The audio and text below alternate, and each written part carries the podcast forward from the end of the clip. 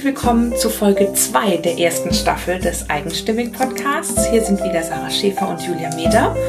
Und ähm, heute haben wir Katrin Becker zu Gast. Ähm, Katrin Becker hat in Karlsruhe den Laden Shizu. Was das genau ist, das ähm, erfahrt ihr noch im Interview. Und ich habe mir so ein bisschen einen Traum erfüllt, indem ich Katrin getroffen habe. Die kannte ich nämlich vorher nur per Mail. Ja, und ich habe sie dann auch äh, in dem Podcast kennengelernt, als ich sie äh, das dann gehört habe. Und ich bin ganz fasziniert von ihr, weil ähm, sie einfach schon in sehr jungen Jahren äh, weiß, was sie, was sie will, was sie machen will, ähm, hat schon unglaublich viel auf die Beine gestellt. Und ich wünsche manchmal, dass ich schon so früh gewusst hätte, was ich wirklich will. Obwohl man sagen muss, ihr Weg dahin war auch nicht ganz leicht. Nee. Also sie hat auch ähm, dafür kämpfen müssen. Dafür ist sie jetzt da, wo sie ist nämlich in ihrem Laden, ist sie ganz sie selbst, äh, wirst du auch gleich hören. Und ähm, ist ein sehr schönes Interview, weil sie einfach ganz da drin ist. Ja, und ähm, ist wirklich, der Laden ist komplett ihres und sie ist da total aufgeblüht. Man hört so ein bisschen in der Aufnahme, dass das an der Straße ist und ab und zu laufen so Leute durch. Aber ich glaube, du wirst ganz gut verstehen, was wir uns da zusammen erzählt und zusammen gelacht haben. Und ähm, ah, ich wünsche dir viel Spaß. Katrin, vielen Dank, dass ich heute hier sein darf, dass wir heute dieses Interview aufnehmen. Und ich habe dir vorab ein paar Fragen geschickt. Und darin kam ein Wort relativ oft vor und das Wort heißt Rebell. Ja. ja, also ich bin eigentlich schon als Rebell auf die Welt gekommen. Ich muss mich schon eigentlich immer durchboxen. Ich hatte es nicht einfach.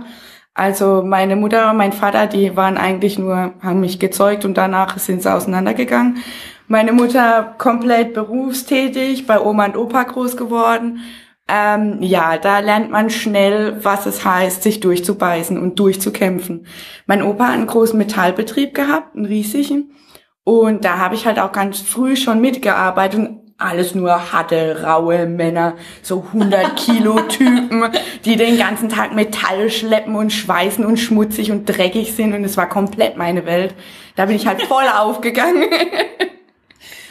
Und ich durfte immer auf den Schultern von denen sitzen und mit denen schweißen und alles. Und ich eigentlich eher als Junge groß geworden. Und als Junge lernt man ja schon früh, sich durchzukämpfen. Und irgendwann, ich habe mich halt in meiner Rolle als dieses kleine, süße, blonde Mädchen noch nie wohlgefühlt. Und ich bin relativ klein, ich bin nur 1,62, sehr dünn. Und dann haben immer alle gedacht, ah, die Katrin, die kann man leicht runterbuttern. Da muss nur was sagen und sagt, die fällt um. Ja, bei mir war das halt nicht so. ich habe da so viel Kontra gegeben. Also schon meine Grundschullehrerin ist mit mir verzweifelt und in der Grundschule habe ich schon meinen ersten Schulverweis gekriegt. Also es war nicht einfach mit mir. Dann, ähm, ja, dann bin ich, ähm, hat meine Mutter gesagt, hat einen IQ-Test mit mir gemacht, weil sie es nicht eingesehen hat, dass ich auf die Realschule gehe. Dann durfte ich bei diesem IQ-Test antreten. Da kam dann raus, dass ich einen sehr hohen IQ habe. Ich weiß nicht mehr, auf jeden Fall überdurchschnittlich und ich fürs Gymnasium geeignet war, nur keinen Bock auf Schule hatte. Dann habe ich gesagt, aufs Gymnasium gehe ich nie. Ich bin hier der Gangster. und dann hat meine Mutter gesagt, entweder ich gehe auf die Realschule oder ich muss auf die christliche Hauptschule. Und ich mag, also mit Religion kann ich nichts anfangen persönlich, weil ich einfach, ich glaube das, was ich sehe und das, was ich mit meinen Händen schaffen kann. Ja, dann war halt der Deal, du gehst auf die Realschule, bin ich auf die Realschule gegangen, habe gedacht, ich bin Fuchs. Auf diesem Komplex war die Hauptschule, wo ich hin wollte, habe dann einfach keine einzige Arbeit mitgeschrieben und wurde dann runtergestuft. Ha, ha, ha. Oh Dann war ich auf der Hauptschule, habe da meinen Abschluss mit Bravour gelang gemacht. Dann habe ich aber gemerkt, scheiße, Hauptschule war doch nicht das Beste. Es war ein super Leben und die beste Zeit meines Lebens heute noch. Aber äh, ja, mit dem Hauptschulabschluss kannst halt nichts anfangen. Dann habe ich meine mittlere Reife nachgeholt und dann habe ich gedacht, ich mache jetzt noch Abitur, aber auch nur, weil ich keine Ausbildung gefunden habe. Und das ging aber nicht gut. Also für mich war dann der Zeitpunkt erreicht, ich kann keine Schule mehr sehen.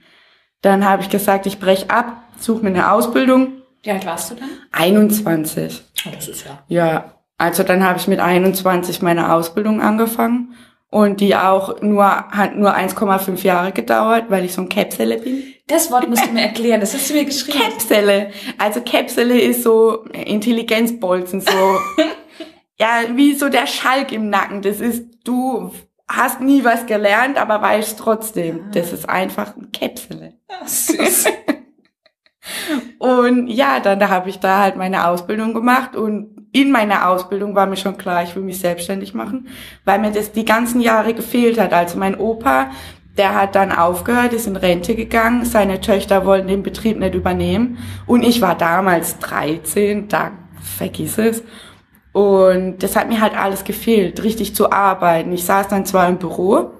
Was war das für eine Ausbildung? Ähm, Bürokauffrau. Weil ich immer gesagt habe, äh, du kannst alles verkaufen, wenn dein Herz drin liegt. Aber die Finanzen, das ist was ganz anderes. Also wenn du nicht kapierst, wie viel Geld was kostet, wie du mit dem Geld umgehst, wie der Flow überhaupt von dem Geld ist. Du brauchst ein Gespür dafür. Und dann habe ich gedacht, Bürokauffrau ist eigentlich der richtige Weg, weil dir wird viel mit Finanzen, viel mit Wirtschaft, dir wird alles erklärt. Du hast die Praxis noch da drin in der Buchhaltung, dann machst du es einfach. Und dann war mir klar, es ist egal, was ich im Endeffekt mache. Und während der Ausbildung hatte ich dann so, da hatte ich ein bisschen so einen Lebenswandel. Auch schon von meiner Einstellung her es hat, also ich bin Ewigkeit mit meinem Freund zusammen und es hat damals angefangen mit meinen Haaren.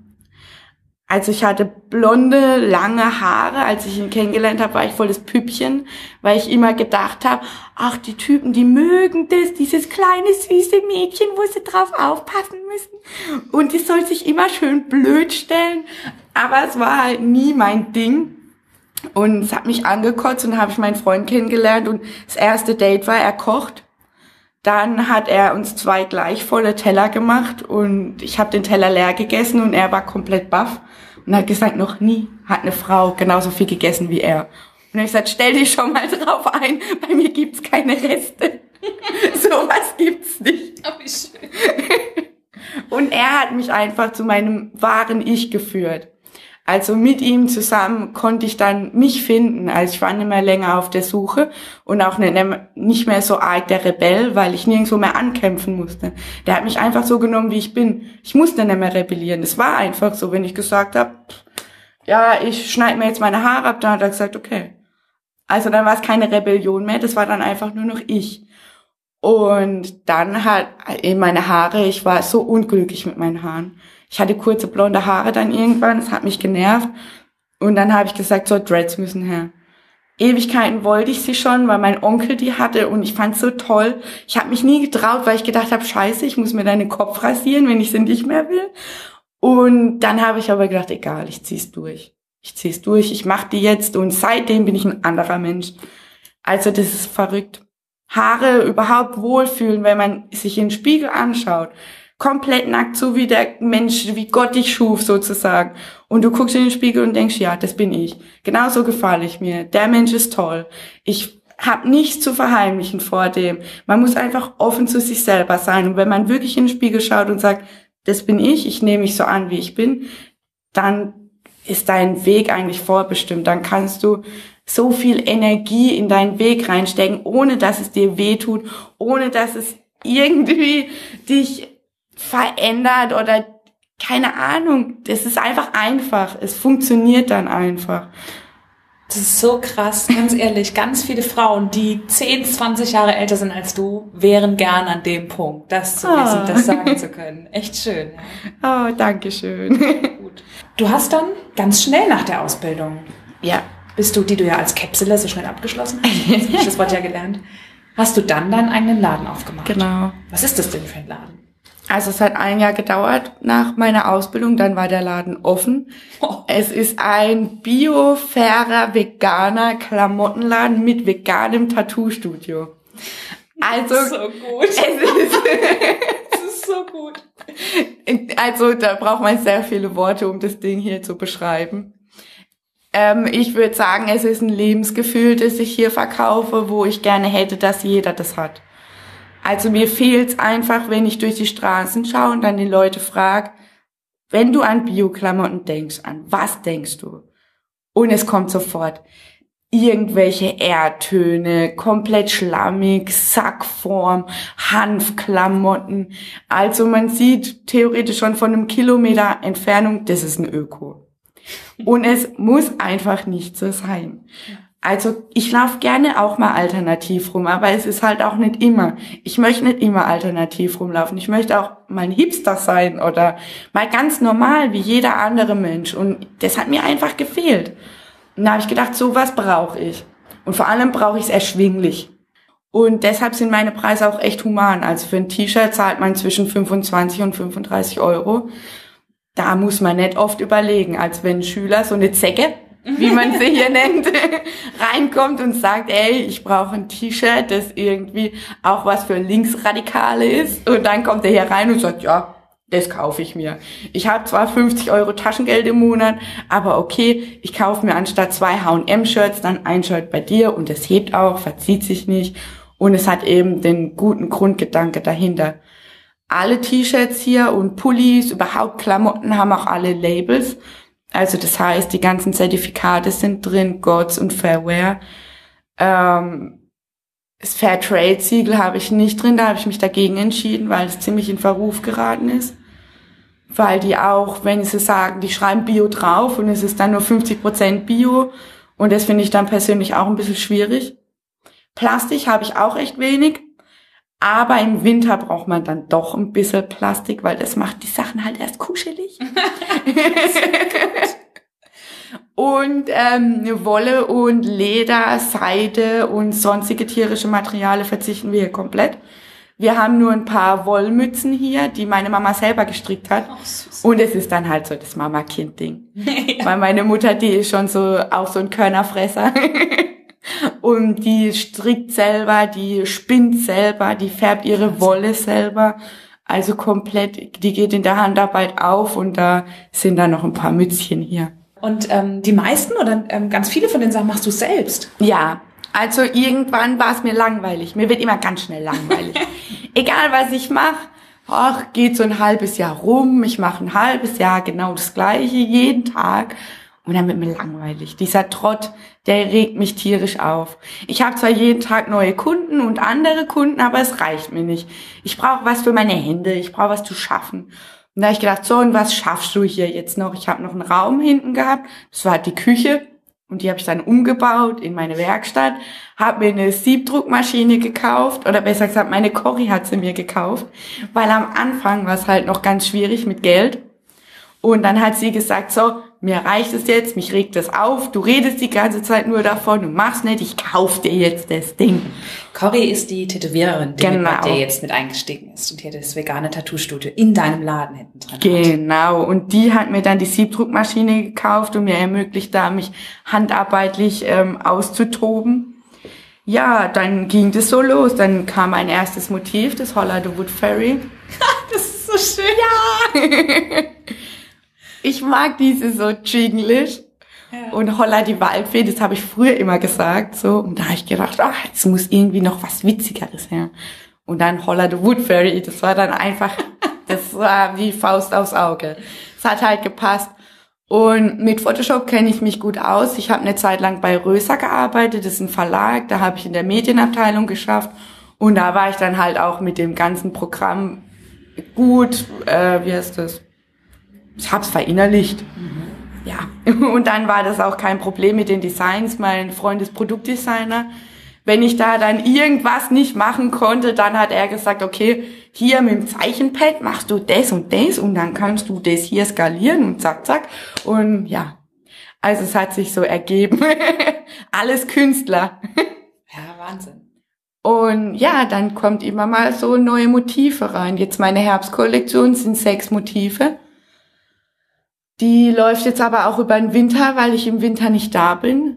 Da gehe ich schön mal nach Thailand und lass mir die Sonne auf den Bauch scheinen und meine Mama ist dann hier. Schön. Und schmeißt den Laden. Ja, aber ohne das Hand Handwerkliche, man braucht irgendwie was zum Arbeiten. Also das Drucken wird mir jetzt auch schon wieder langweilig. Ich will jetzt anfangen zu nähen. ich will gucken, dass meine Nähmaschine ist leider letztes Jahr zu Halloween verraucht. Hast du zu viele Kostüme genäht? Ja, mein Kostüm, aber ich habe mir ein Evok-Kostüm genäht und es war dann doch ein bisschen zu viel Fell. Gut. Aber musst du uns Bilder schicken. Ja. und meine Nähmaschine hat es nicht mitgemacht. Und ähm, ja, jetzt möchte ich auf jeden Fall die dann bald reparieren lassen und dann mal schauen, was ich mit in diesem Upcycling-Bereich machen kann. Schön. Also viele Leute bringen ja auch, es kommt immer mal wieder vor, dass mal ein Teil kaputt geht, mhm. weil es von der Produktion, man kennt es ja, es hat immer mal Schwachstellen. Klar. Und es ist einfach schade, der Teil, der dann zurückgebracht wird, den wegzuwerfen. Mhm. Und irgendwie ein Secondhand, was kaputt ist, ist auch doof, aber den Stoff kann man wiederverwenden. Wenn man jetzt sagt, man hat ein ganzes T-Shirt und einen kaputten Pulli, dann kann man da vielleicht, keine Ahnung, ein Bauchstück dran nähen, eine Känguru-Tasche dran nähen, irgendwie sowas, dann noch ein bisschen aufpeppen. Ja, das ist so mein nächstes Ziel. Toll. Dann auch noch Upcycling, wie schön. Jetzt lass mich mal gucken. Ja, genau, aufs Reisen wollte ich noch ähm, mit dir mhm. eingehen.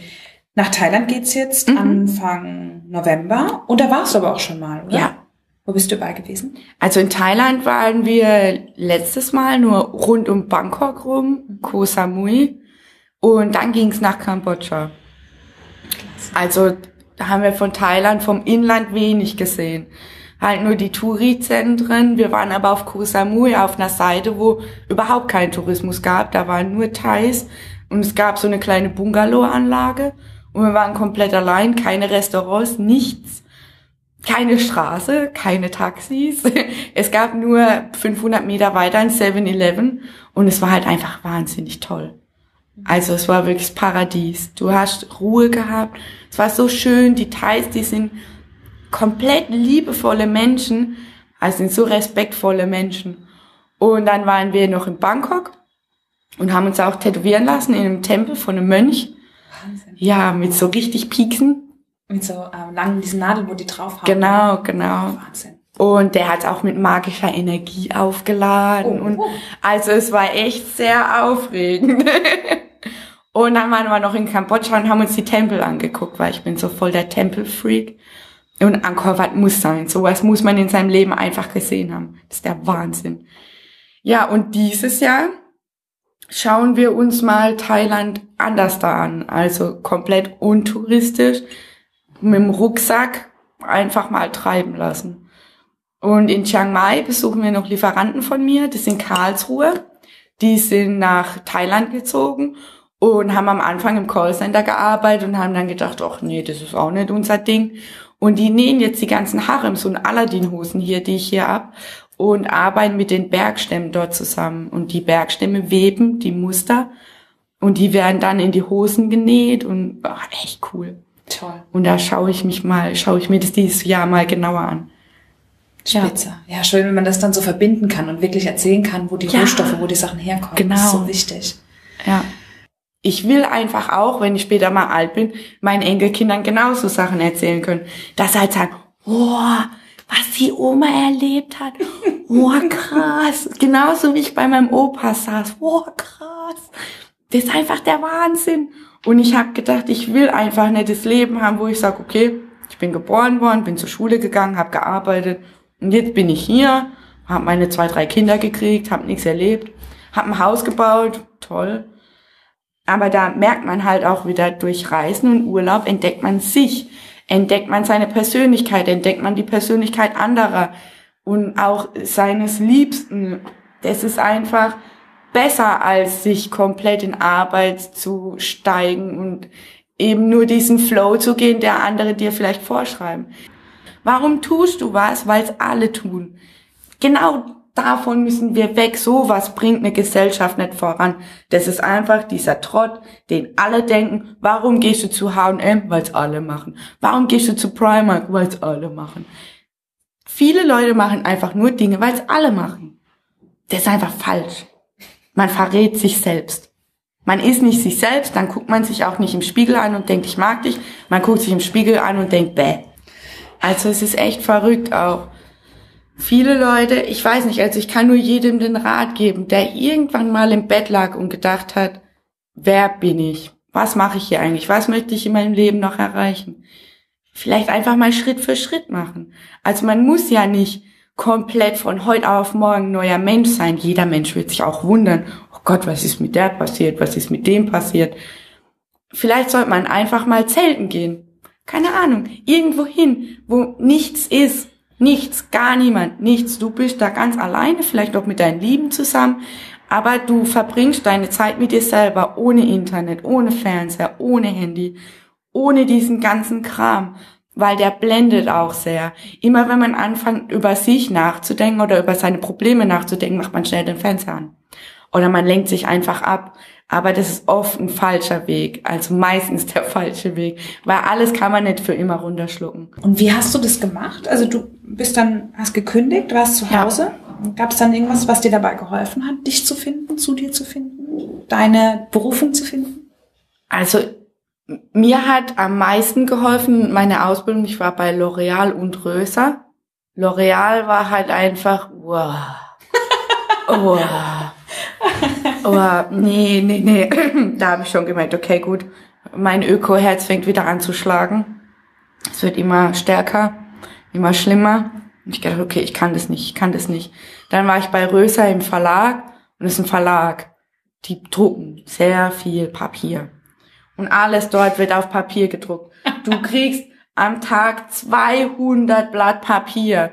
Das wird alles per E-Mail funktionieren, aber sie drucken's und ich bin da drin gesessen. Ah, hört auf, hört auf, schickt mir E-Mails, ich halte es nicht aus. Ich sterbe, wenn ihr jetzt schon Papier druckt, dann bedruck's zweimal. Es hat eine Vorder- und eine Rückseite. Wenn man die Vorderseite nicht mehr braucht, kann man die Rückseite bedrucken. Aber die haben es einfach nicht kapiert. Und es hat halt immer mehr diesen Öko aus mir rausgezogen und aus mir rausgedrückt. Und als ich dann, und dann habe ich halt mir mal Gedanken gemacht über diese Klamotten.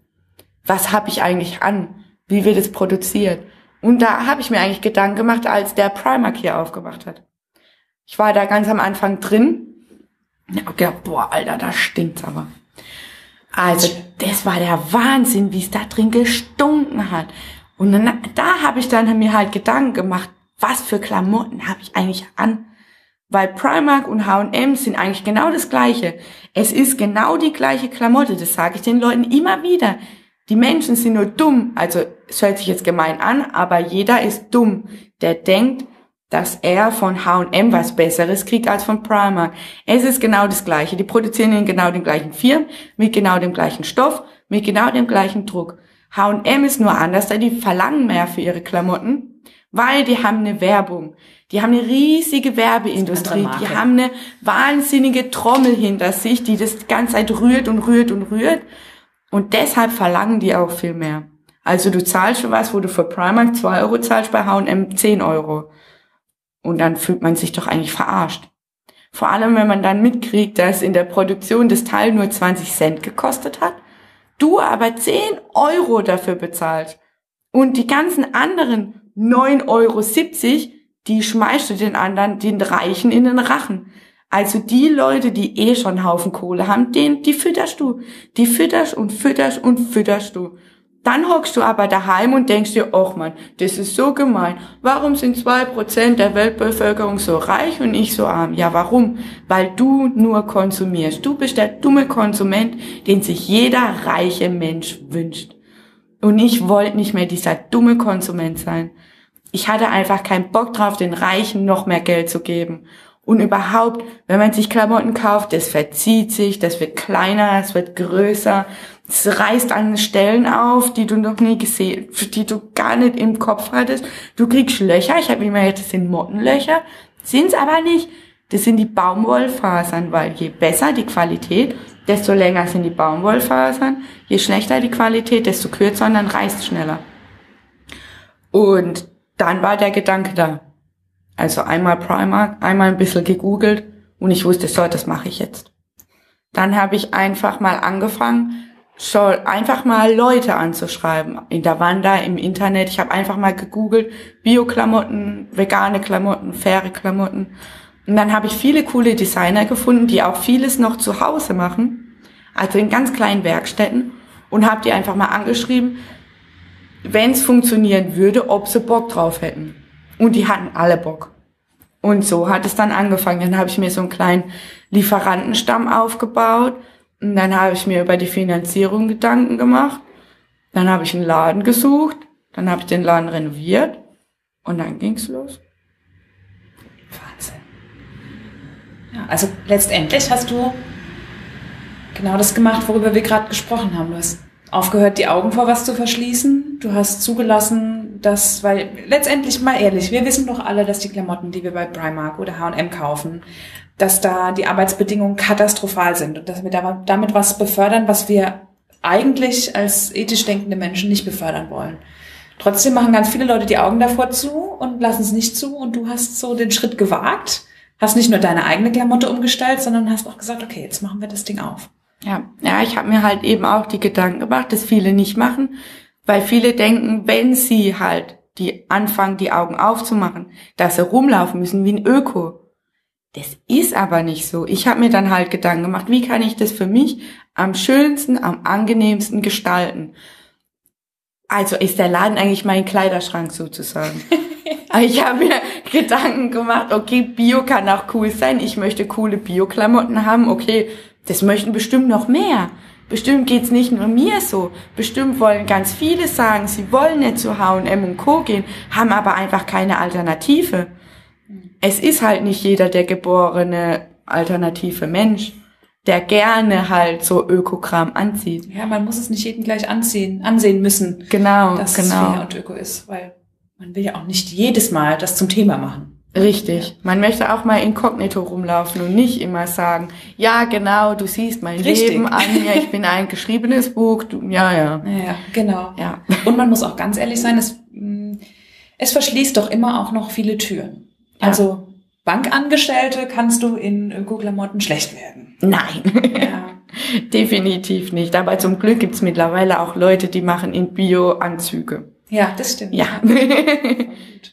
Aber, Aber ja, es stimmt. Also es, in vielen Bereichen bleiben einem die Türen verschlossen. Aber ich bin auch hier für lässige Streetwear.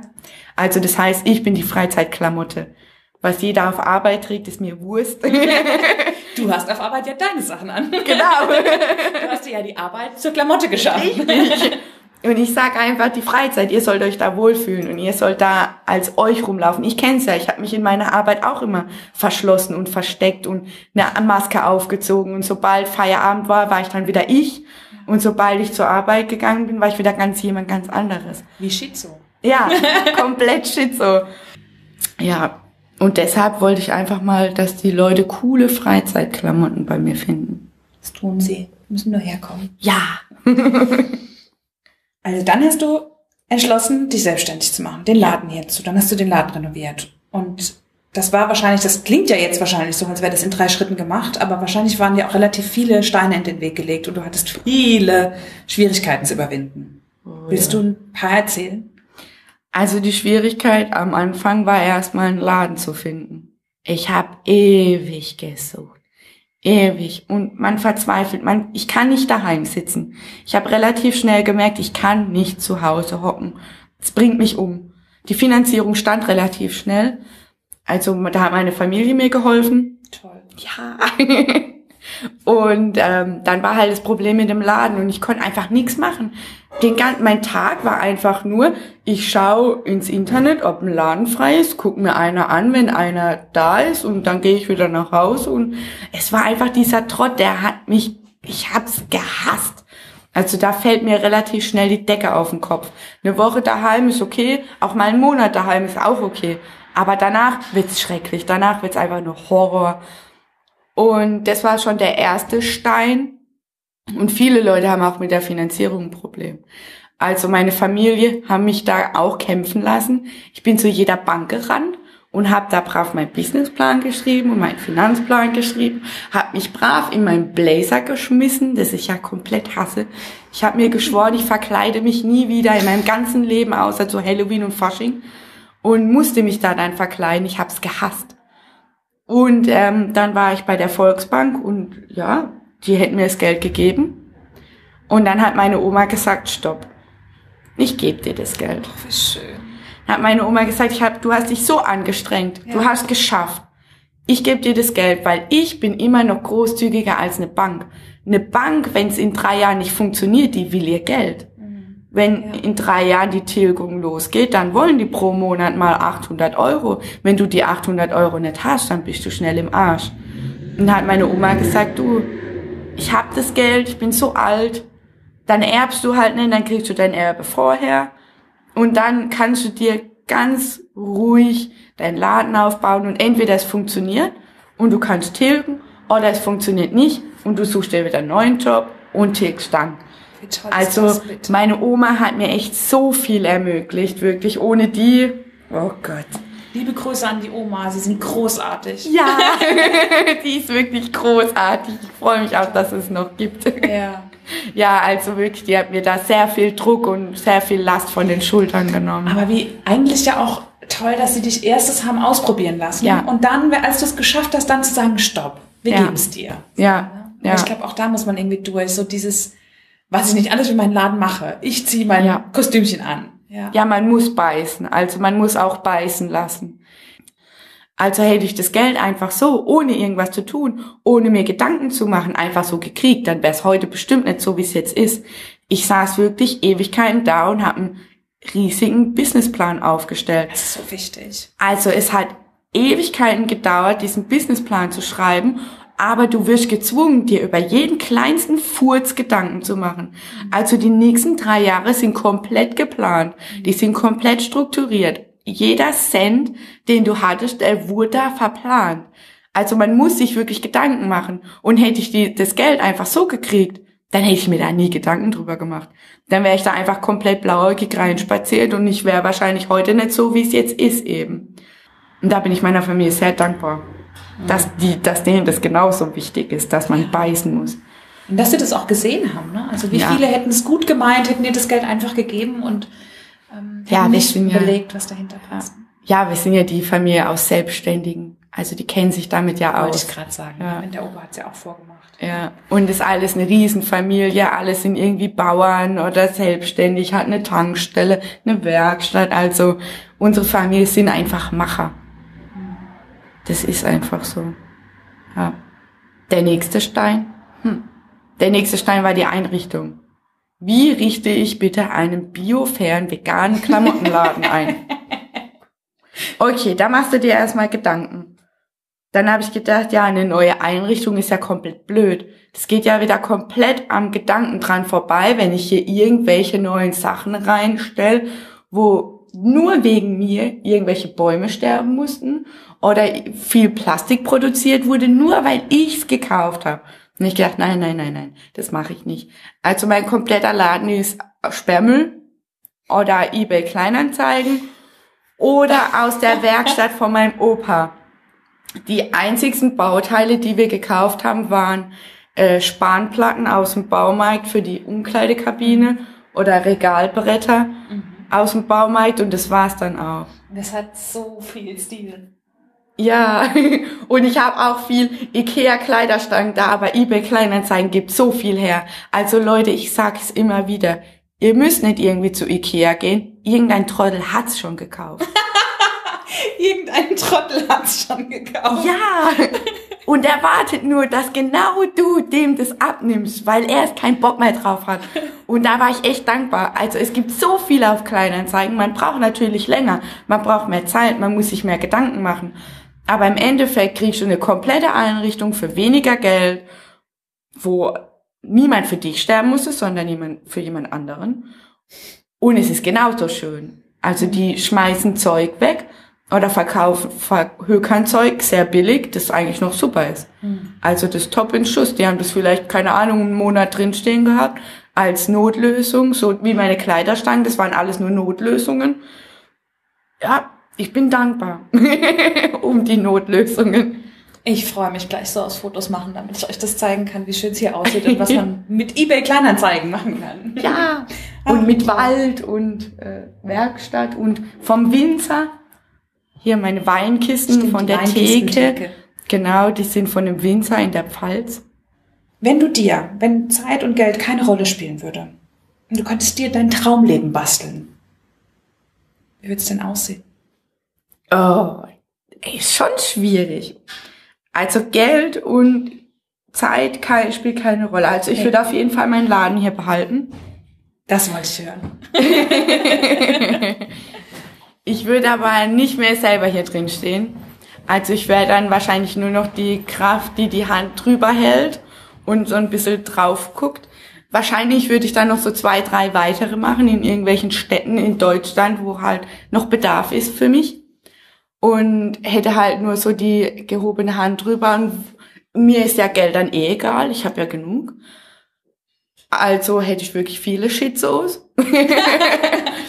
und ich würde wahrscheinlich wirklich in Thailand hocken oder in irgendeinem warmen Land, aber wahrscheinlich nicht länger als ein Jahr. An einem Strand ohne Fernseher, ohne Internet. Wahrscheinlich mein Handy müsste ich behalten, weil wenn hier irgendwas wäre, ich muss ja erreichbar sein. Ich will ja nicht, dass Schizo abbrennt oder so. Aber ich würde mir auf jeden Fall ein chilliges Leben machen und einfach mal ohne Geld leben. Also ich wüsste. Also du hättest das Geld? Ja. Aber du würdest versuchen, ohne Geld zu leben? Genau. Also es ist einfach, du musst dir keine Sorgen mehr machen. Viele wollen ja sagen, ich möchte aussteigen, ich möchte raus aus diesem Trott, haben aber dann trotzdem irgendwie nicht die Möglichkeit, also nicht einfach die Ruhe und Gelassenheit zu sagen, wenn was schief geht, ich habe noch ein Polster, ich kann zurück, wenn ich mal mein Kühlschrank kaputt geht, kann ich mir einen neuen Kühlschrank kaufen. Das haben halt viele nicht. Und diese Ruhe und Gelassenheit, die man dann hat, wenn man so viel Geld hat, so egal wie viel man will, dann geht's wahrscheinlich viel einfacher weil man einfach sich keine Sorgen mehr macht. Weil man dann wirklich sitzen kann und sagen kann, ach, selbst wenn jetzt das Auto verreckt, dann kaufe ich mir halt ein neues.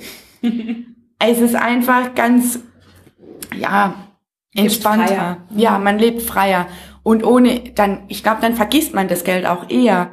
Wenn man sich nicht mehr jeden Tag Gedanken machen muss, wie man sein Geld verwendet und wie man sein Geld einsetzt, sondern einfach mal ja, frei entscheiden kann, wie man sein Geld einsetzt und verwendet.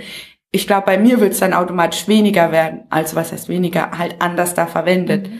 Ich würde es mir, ja, ich würde wahrscheinlich irgendwo am Strand also ein Bungalow bauen, dafür bräuchte ich ein bisschen Kohle und dann bräuchte ich halt noch fürs Leben was zu essen. Aber es wäre auf jeden Fall immer Strand. immer Strand. Das Leben wäre immer Strand. Ja, immer Strand und immer Schön. Sonne. Aber auf jeden Fall andere Orte. Immer nur ein Ort wird dann ja auch langweilig. Mm, daran anschließend fast ähm, ist so die nächste Frage. Wenn du morgen durch ein, sagen wir, magisches Mikrofon in den Köpfen der Menschen, wenn du da so einen Gedanken einpflanzen könntest, mm, einen Impuls, worüber sollten die Menschen mehr nachdenken? Also mein Impuls ist einfach, egal was ihr anfasst, egal was, denkt drüber nach, irgendjemand hat dafür gearbeitet, irgendjemand zahlt den Preis immer. Egal bei was. Es geht nicht um Klamotten, es geht um alles. Alles, was ein Mensch tagtäglich in der Hand hat. Irgendjemand hat es für euch gemacht. Irgendjemand hat dafür gearbeitet. Einfach nur drüber nachdenken. Egal, ob es positiv oder negativ ist. Einfach nur denken, ich weiß zu schätzen, dass jemand mir diese Tasse gemacht hat. Ja, ist ein ja. guter Gedanke. Sehr guter Gedanke. Und ganz zum Abschluss ähm, gibt es noch irgendein Buch oder eine Website oder irgendwas, was du empfehlen kannst, wenn jetzt jemand sagt, Mensch, Katrin hat mich jetzt zum Nachdenken gebracht, ich würde mich gerne mehr über das Thema informieren? Also ich kann auf jeden Fall den Film The True Cost empfehlen. Mhm. Der Dann Film. Die Shownotes. Genau. Also der Film, der war wahnsinnig für mich. Ich war da ähm, auf einer Modenschau. Als, also ich habe mit der Modenschau bin ich mitgelaufen mit meinen Klamotten und habe den Film halt nur so nebenher geguckt, weil vorher kam der Film, danach die Mondschau und das war halt, ich habe Gänsehaut gekriegt. Also als ich den Film geguckt hat, wie gesagt, egal wie oft man im Bett liegt und denkt, scheiße, warum tust du dir das an? Dann schaust du den Film und denkst, ja, deshalb, deshalb, genau deshalb tue ich mir das an. Genau deshalb stehe ich jeden Morgen auf und reiß mir jeden Tag den Arsch auf, damit auch nur ein Kunde hier reinspaziert und was kauft. Also The True Cost wirklich. Es geht auch nicht nur um äh, Fair, es geht auch um Bio, wie das überhaupt ist mit diesen Baumwollfeldern. Wie wird Baumwolle produziert? Was machen die Leute dafür? Das war mir vorher auch noch gar nicht so klar, obwohl ich den Laden hier hatte. Ich habe mich damit ja auseinandergesetzt. Aber ich habe immer gedacht, die Näher sind die, die wirklich drunter leiden. Aber den Baumwollbauern, oh Gott, also denen geht so schlecht. Also am besten den Film angucken, das, der ist wirklich klasse. Kriegt man Gänsehaut. Uh. Oh, Katrin, ich danke dir. Das war großartig. Vielen herzlichen Dank für dieses wunderschöne Interview. Und ähm, ja, wir packen in die Show Notes, wo man dich findet hier in Karlsruhe. Ja. Es gibt auch einen Online-Shop, das heißt, ihr könnt aus ganz Deutschland, aus Österreich und weiß ich nicht wo, ihr könnt von überall aus Weltweit. einkaufen. Weltweit könnt ihr hier einkaufen. und ähm, ja, ich finde, es sollte mehr Menschen wie dich geben, die oh, in so jungen schön. Jahren schon so Großartiges geleistet haben. Und ich danke dir. Dankeschön.